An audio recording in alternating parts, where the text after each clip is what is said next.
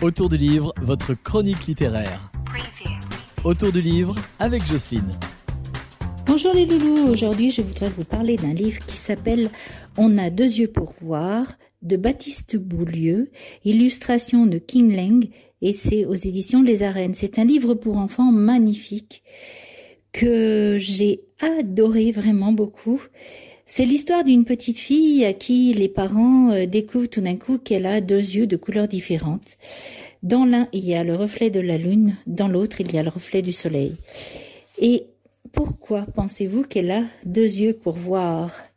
Eh ben, il y a un œil qui voit d'une certaine façon et l'autre de l'autre.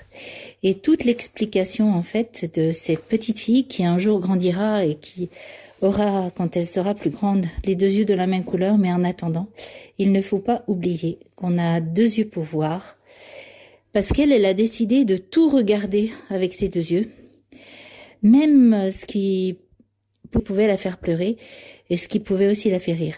Alors Baptiste Beaulieu, c'est un médecin généraliste et un écrivain. Il a écrit de très très beaux livres que je vous recommande, mais là c'est un livre pour enfants, ça s'appelle On a deux yeux pour voir aux éditions des arènes et c'est Baptiste Beaulieu. À la semaine prochaine les loulous